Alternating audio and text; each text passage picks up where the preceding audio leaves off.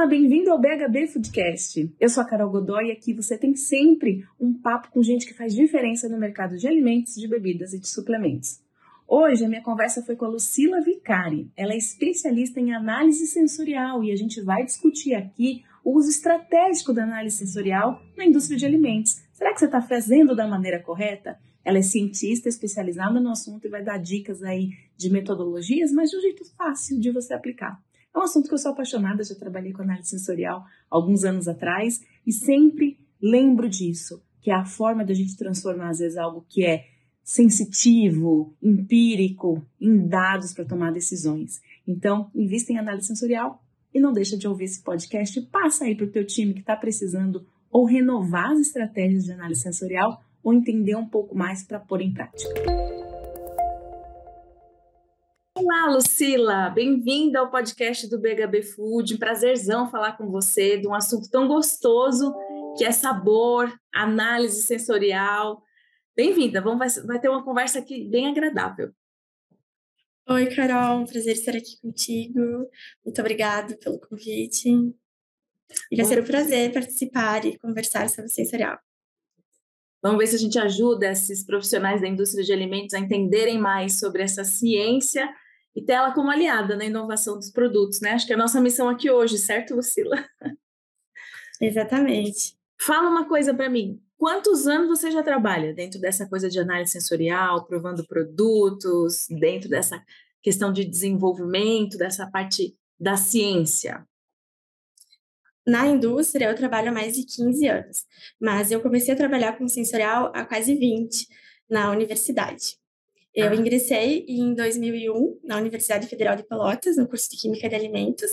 É um curso que tem a disciplina sensorial na grade, que é bem interessante, mas antes mesmo de cursar a disciplina, eu tive a oportunidade de participar de iniciação científica. E esses projetos proporcionam essa vivência de laboratório, que é muito interessante. E o desafio era trabalhar com extração e caracterização de corantes naturais obtidos de bisco. Então, como corante, é muito importante avaliar esses aspectos de aparência, solubilidade, cor, a interferência no odor, no sabor dos alimentos, que eles deveriam ser é, aplicados. A gente aplicou, por exemplo, em morango em calda, em outros produtos. Então, a sensorial fez parte dessa parte prática muito importante, onde eu precisava desenvolver fichas, questionários, codificar copinhos, a, a tradição que existe na sensorial, que é muito importante. Entendi. Então, a, a tua aproximação com a análise sensorial vem da área de corante. Você vê, são áreas irmãs mesmo, né? Não tem como, sempre está ligado, porque se você for pensar em sabor, é, em cor, às vezes o sabor te remete a uma cor, ou a cor te remete a um sabor, né? Neurologicamente falando, se Sim. você vê um alimento vermelho, você já vai achar que ele tem um sabor de morango, se for um iogurte, né? É muito, tá muito ligado, né, Lucila? Que bacana. Sim, são fatores fisiológicos e psicológicos que a gente chama que estão relacionados a esses aspectos do estímulo do alimento com o que cada consumidor percebe. Então, depois eu ingressei aqui na Duas Rodas, eh, fiz estágio na área sensorial. Na época, me dedicava bastante ao controle da qualidade, com especificações de alimentos, processos dos produtos. E hoje eu me dedico especialmente às parte de atributos, é, com treinamento com consumidores, avaliadores treinados para o nosso painel da qualidade, também painel apoiando a pesquisa e desenvolvimento, e com clientes externos e internos.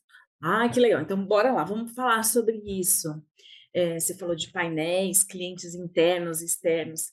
Explica para gente por que, que é importante uma indústria de alimentos seja ela de qualquer porte, né? Aqui na nossa audiência a gente tem pessoas que estão começando agora a empreender no setor, que tem às vezes um, uma marca, um produto, mas não tem uma fábrica, que tem um PD terceirizado, e a gente tem grandes indústrias aqui também que têm as suas áreas de qualidade, de P&D, e com uma análise sensorial meio que anexa ali, vamos provar, vamos fazer, não tem ninguém especialista, talvez, em análise sensorial. Acho que é a realidade da, da grande parte dos P&Ds brasileiros, né? É, qual, qual a importância de a gente ter uma análise sensorial com metodologia? Diferente de provar, né? Ah, vamos fazer uma prova, uma degustação, isso todo, todas as empresas fazem. Chama o dono, vamos provar aqui. Mas qual é a importância dessa análise sensorial com todo esse crivo que você está falando? Essa experimentação é muito importante, eh, sempre estimulo as pessoas a provarem o máximo possível de produtos em viagens, né, quando tiverem oportunidades em feiras, pra fixar essas referências e atributos na memória. Então, essa degustação informal, ela é muito importante na indústria de alimentos, mas trazer a metodologia sensorial aplicando os conceitos sensoriais, os cuidados, as normativas em relação, por exemplo, à codificação, ambientes controlados, como as cabines ou ambientes com iluminação, temperatura adequada, é muito importante para obter dados confiáveis, válidos, e que sejam dados utilizáveis, eh, nas decisões estratégicas da empresa. Então nós temos vários exemplos de aplicação da análise sensorial que impactam em grandes investimentos, como novas linhas de produtos, lançamentos de novos produtos que envolvem embalagens, investimento em novos fornecedores, novas tecnologias. Então são decisões baseadas muitas vezes em resultados sensoriais. E esses resultados precisam ser confiáveis, porque são investimentos importantes para a indústria, para atingir os consumidores, o público-alvo desse produto e também fidelizar esses consumidores, através, por exemplo, do controle da qualidade, além da da da pesquisa e desenvolvimento, é muito importante manter o mesmo padrão, o mesmo perfil do produto no mercado. Aparência, odor, sabor, textura, precisa se manter adequado conforme aquele lançamento e também conforme as características de embalagem, de propaganda, que são muito importantes também para o lançamento e fidelização no mercado. São várias vários fatores, né, mas eu acho que você falou uma chave aí que eu vou pegar para o pessoal fixar. A análise sensorial, ela transforma algo que é abstrato, que é o sabor, que cada um talvez sinta de um jeito, em dados, em alguma coisa que você consegue mensurar. E numa época que a gente fala tanto em big data, em dados, em você não ter decisões simplesmente pelas emoções, né, deixa para você decidir, ah, por emoção na sua vida pessoal, seu namoro, seu casamento. Para os negócios, a gente deveria sempre se basear em dados. E é essa mágica que a a análise sensorial faz em relação ao sabor, porque mesmo um teste de de aceitação, de preferência, você consegue numerar isso, metrificar, entender a evolução, não é, Lucila? Eu acho que isso que é é a chave para se investir hoje em análise sensorial de uma forma legal, e porque, óbvio, né, gente, o o consumidor lá na ponta, o primeiro, eh, o primeiro critério de escolha dele por um alimento é sabor, vem antes de preço, muitas vezes. Agora com crise econômica, preço às vezes está ali nas pesquisas, né, sabor e preço vivem pareando, mas é sabor, não adianta, se o produto for ruim, pode ser barato o que for, o cara não vai comprar uma segunda vez, né, se a experiência dele for desagra desagradável. Então eu acho que dentro da indústria de alimentos é uma é uma alma do negócio. Uma vez a gente gravou um podcast com vocês que a gente falou: "O sabor é a alma do negócio". E a análise sensorial é essa essa alma mais consciente, né, que faz a gente ter esse olhar mais metrificado das coisas, muito bom. E aí, Lucila, pensando nisso, como que eu consigo garantir que um produto vá atender às expectativas hoje desse consumidor cada vez mais exigente em termos de sabores, né, o tempo vai passando, as opções do mercado vão se multiplicando e ele vai tendo a possibilidade de escolha cada vez maior. Eh, ser igual, por exemplo, né, se eu estou desenvolvendo um produto e eu quero me aproximar daquela daquele cara que é o líder de mercado, é uma opção, é um caminho que a gente deveria trilhar para se comparar, pra entender se aquilo está bom ou está ruim, né, em termos práticos, né, eu sou uma indústria de picolés, e eu estou fazendo um picolé de uva, já existe no mercado picolés de uva. Eu comparo com o que é mais referência? Entender esse posicionamento é muito importante. Eh, como você comentou, além de preço, sabor, todas as características que são relevantes para o consumidor, é muito importante que sejam comparadas. Então, é comum muitas indústrias periodicamente comprarem os seus produtos no mercado, principalmente um produto como o picolé, que tem toda uma cadeia de frio que pode transformar o produto quando chega no Uhum. consumidor. É muito importante comparar esse produto que chega ao consumidor com o produto da concorrência, avaliando aspectos como a embalagem, a questão da conservação, eh, todas as características sensoriais, aparência, odor, sabor, textura, e também características não sensoriais, o preço, a disponibilidade, outros fatores, como fatores nutricionais, que podem também impactar nessa decisão de compra. Certo, mas você falou uma coisa interessante. Você falou de comparar o produto como ele chega ao consumidor, não exatamente como ele saiu da sua fábrica, né? Então, essa deveria ser uma prática? Você comprar lá no ponto de venda e trazer para uma análise sensorial ser feita? Vocês costumam Sim. recomendar isso? É uma prática recomendada e bastante utilizada em muitas indústrias de alimentos.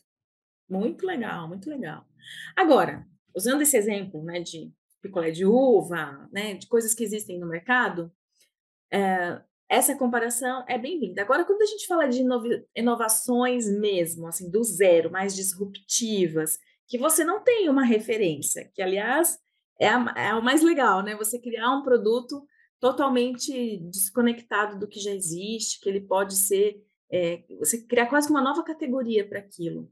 Como que você tem que fazer se você não tem essa referência? Da onde você parte para fazer esse esse produto ser gostoso? Como é que eu avalio, né? É uma forma de só de de tá gostoso, não tá? Aceitação, que a gente fala em análise sensorial? Qual é o teste que você aplicaria? O desenvolvimento de um produto inovador, disruptivo, como você comentou, exige bastante criatividade. Acredito que, acima de tudo, a criatividade dos aromistas em desenvolver esses novos sabores, a área de tecnologia, o conhecimento sobre a aplicação do produto, porque e existe um match, existe uma combinação a respeito dessas características de textura, aparência, odor, toda essa associação em relação à memória afetiva. Então nós buscamos também respostas de consumidores, no caso de produtos, eh, disruptivos, novos, é muito importante a resposta do consumidor. Muitas vezes são realizados testes avaliando a ideia ou conceito antes mesmo de ter um protótipo, saber se vale a pena Uhum. realizar esse tipo de investimento. Então, análises mais qualitativas, como o focus group. Hoje também nós temos um teste chamado CATA, Check All That Apply, a sigla em inglês, que Tá. significa marque tudo que corresponda. Ele pode ser teórico, mas ele também pode ser com o produto já desenvolvido, avaliando tanto características desejáveis, atributos positivos como negativos, e também emoções, sentimentos. Essa memória afetiva, essas experiências emocionais são muito importantes quando nós trazemos um novo produto, adaptamos talvez um sabor de um produto a uma nova categoria, trazendo, então, essa inovação. Que legal. Então, hã, primeiro passo, avaliar num teste mais de escala laboratorial, vamos dizer, culinária, quase até, esse produto, eh, não necessariamente com muitas pessoas, com poucas pessoas é possível, porque aí você vê se ele tem o potencial para passar para uma escala mais de protótipo, de teste, certo? Acho que é isso que você colocou.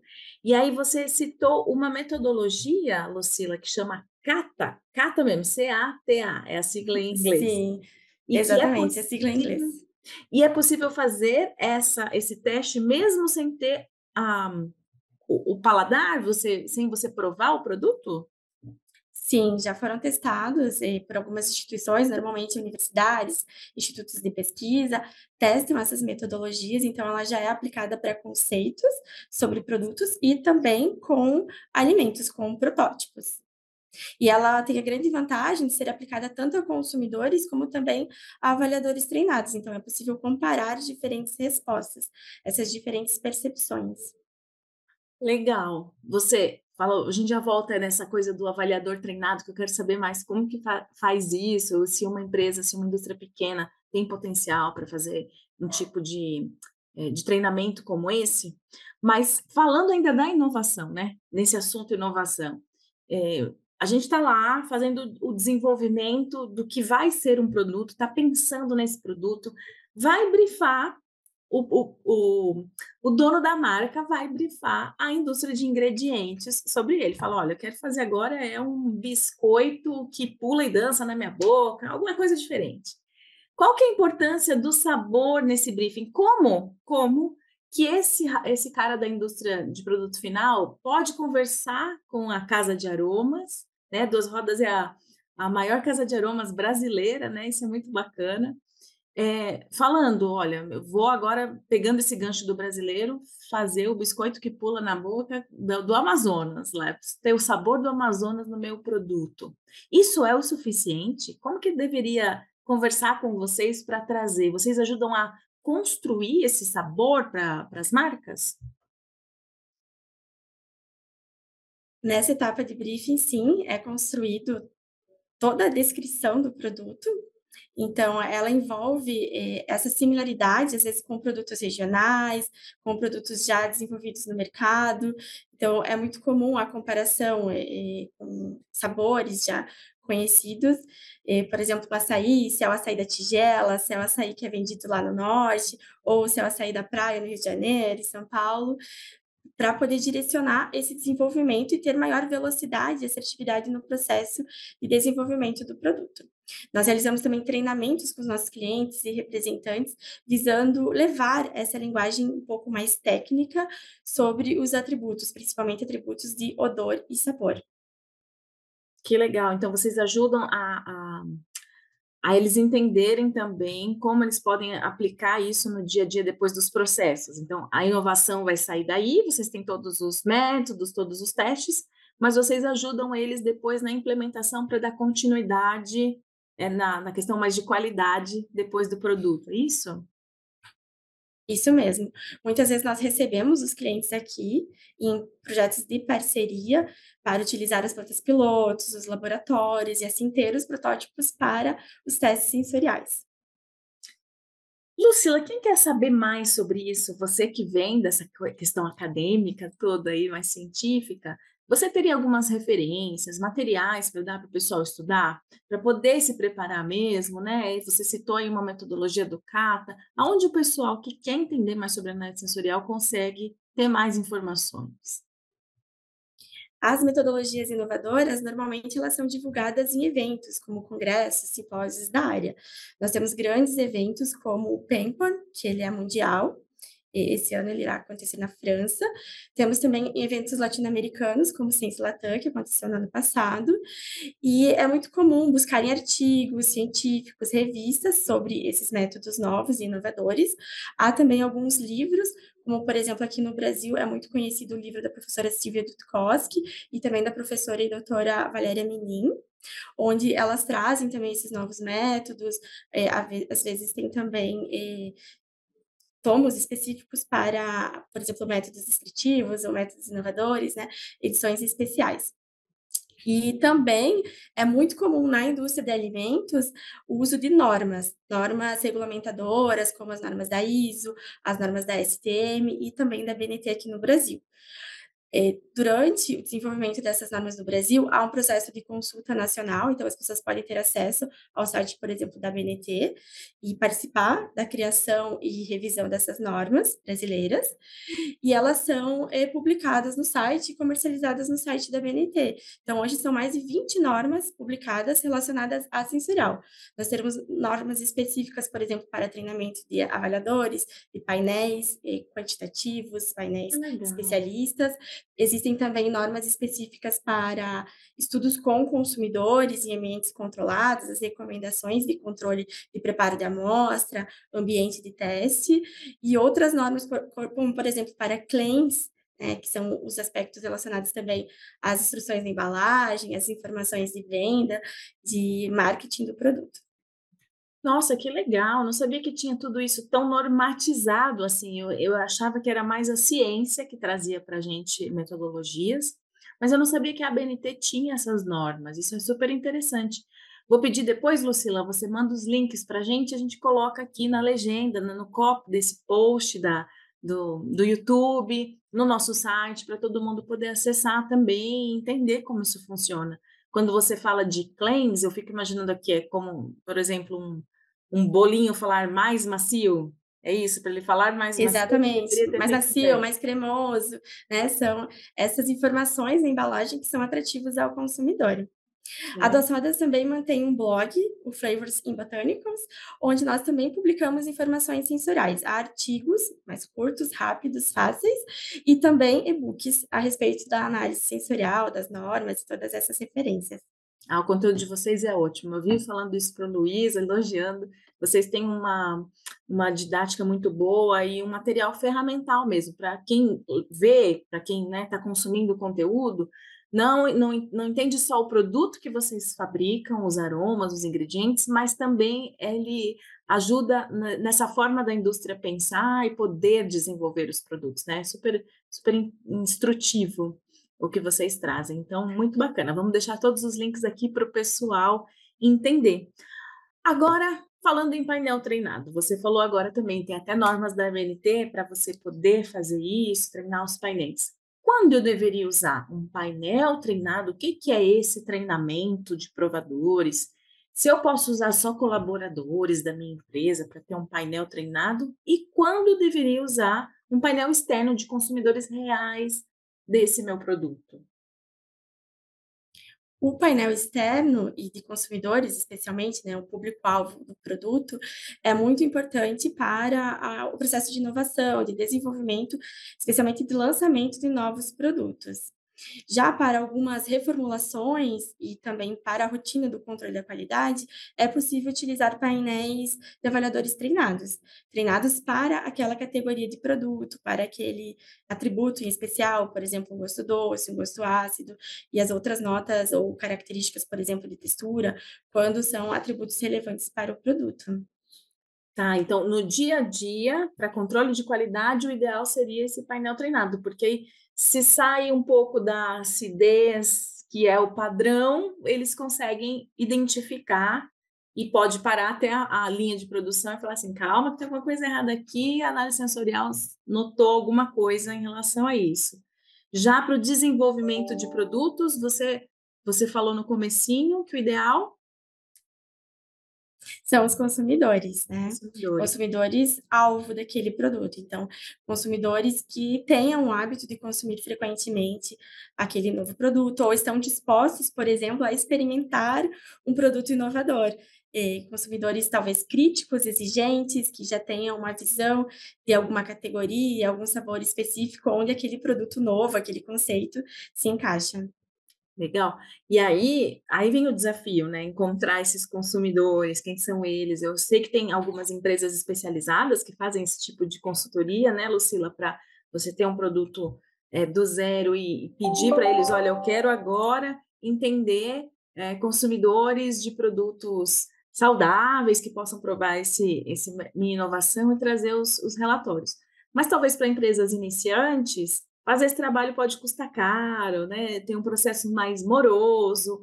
Então, é, usar a metodologia, ter todos os critérios, mas também fazer com que pessoas do métier dele que conheçam, pode ser um caminho, um começo, porque é o conceito do design thinking, né? Quando a gente fala em inovação, que é o que você colocou, tem que chegar na pessoa que vai consumir. Não importa a sua opinião, não importa a opinião do dono, é a pessoa que vai consumir. Então, Comece, mesmo que pequeno, se você ainda não tem as condições de fazer testes com consultorias que possam fazer com painel gigantesco, mas não deixem de fazer, né? Não deixem de, de provar, porque, de novo, né? O sabor é uma das coisas mais importantes que você está, um, dos atributos mais importantes que você está colocando no teu produto aí para venda, né? Então, o que você disse é que se eu estiver desenvolvendo um alimento mais voltado para o consumidor de saudáveis, é, eu deveria selecionar um perfil assim. Não adianta eu pegar um público super indulgente para provar aquele alimento que talvez ele fale assim, a nota não vai ser tão boa, né? Mas porque não é para aquele público. Se eu pegar um alimento infantil e dar para pessoas mais com idade avançada provarem também vão achar às vezes muito doce, né, com sabor não tão agradável ao paladar, né? Essa esse recorte é super importante então quando tem um novo desenvolvimento, né? Sim, e esses estudos, por exemplo, com crianças, como você citou, são bastante interessantes. Muitas situações exigem tanto a resposta da criança, como também do adulto, do cuidador, do pai, familiar, né, que acompanha essa criança. Uhum. É, porque ele pode também referenciar algumas coisas de preparo, né? É, é um trabalho mais, mais completo com quem está ali fazendo o alimento. A criança às vezes não vai saber. Né? Por fim, Lucila, a gente está com um desafio enorme agora com a indústria de alimentos, que é a nova RDC, né? O, o painel, a rotulagem frontal no painel, com as lupas, com a redução de açúcar, redução de gordura, que todas as indústrias estão buscando para fugir das lupas em seus painéis frontais. Eu acredito que duas rodas consiga ajudar muito no desenvolvimento de soluções para isso, é, juntamente com os aromas, né? Você quer contar um pouquinho para a gente como que isso funciona aí dentro? É, essas soluções é, fazem sentido e como que a análise sensorial ajuda a descobrir qual é a solução ideal para cada um desses dessas reduções que precisamos ter aí? Claro, a Das Rodas tem investido bastante em estudos e pesquisas há bastante tempo também, relacionadas a esses ingredientes, principalmente açúcar, sódio, gordura. E a sensorial é uma ferramenta fundamental nesse processo através de estudos fisiológicos, como, por exemplo, o conhecimento dos limiares de percepção em relação ao gosto doce, em relação ao gosto salgado, o quanto isso afeta a percepção, a sensibilidade humana, como também aos fatores psicológicos, como as pessoas reagem a esses dizeres novos, a, a nova rotulagem frontal, né, a, a esses aspectos que talvez antes passavam despercebidos por muitos consumidores.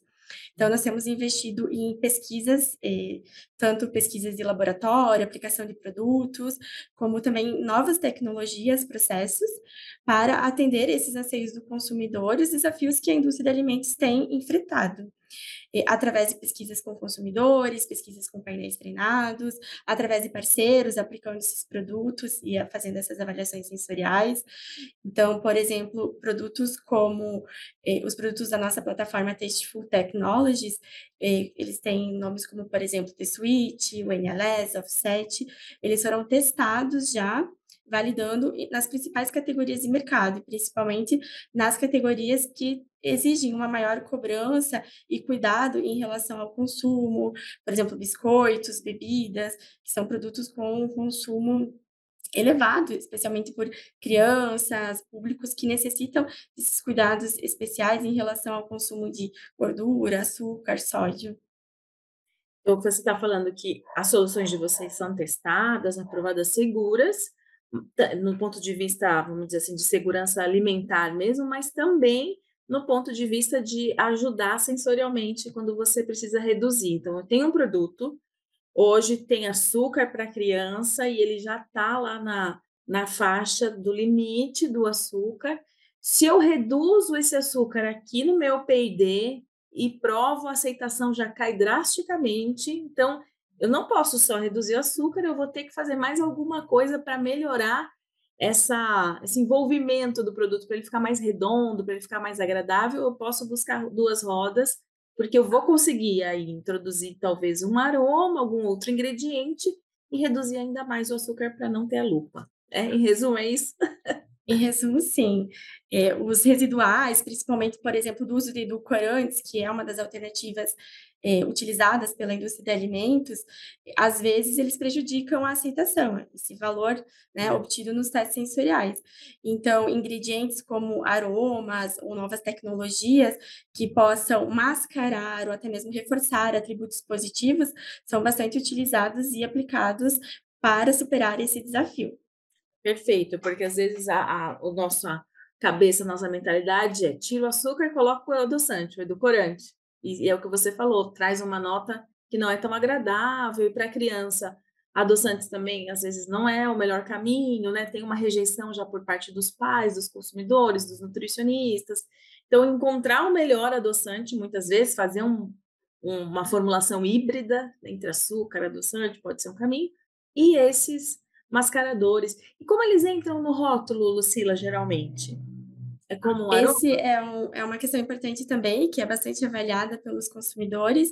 Então, nós estudamos muito produtos clean label, produtos naturais, para que não afete essa descrição no rótulo. Nós realizamos também estudos para entender o quanto ingredientes artificiais e naturais podem afetar essa percepção sensorial, essa aceitação, esse, essa intenção de compra do consumidor. Perfeito.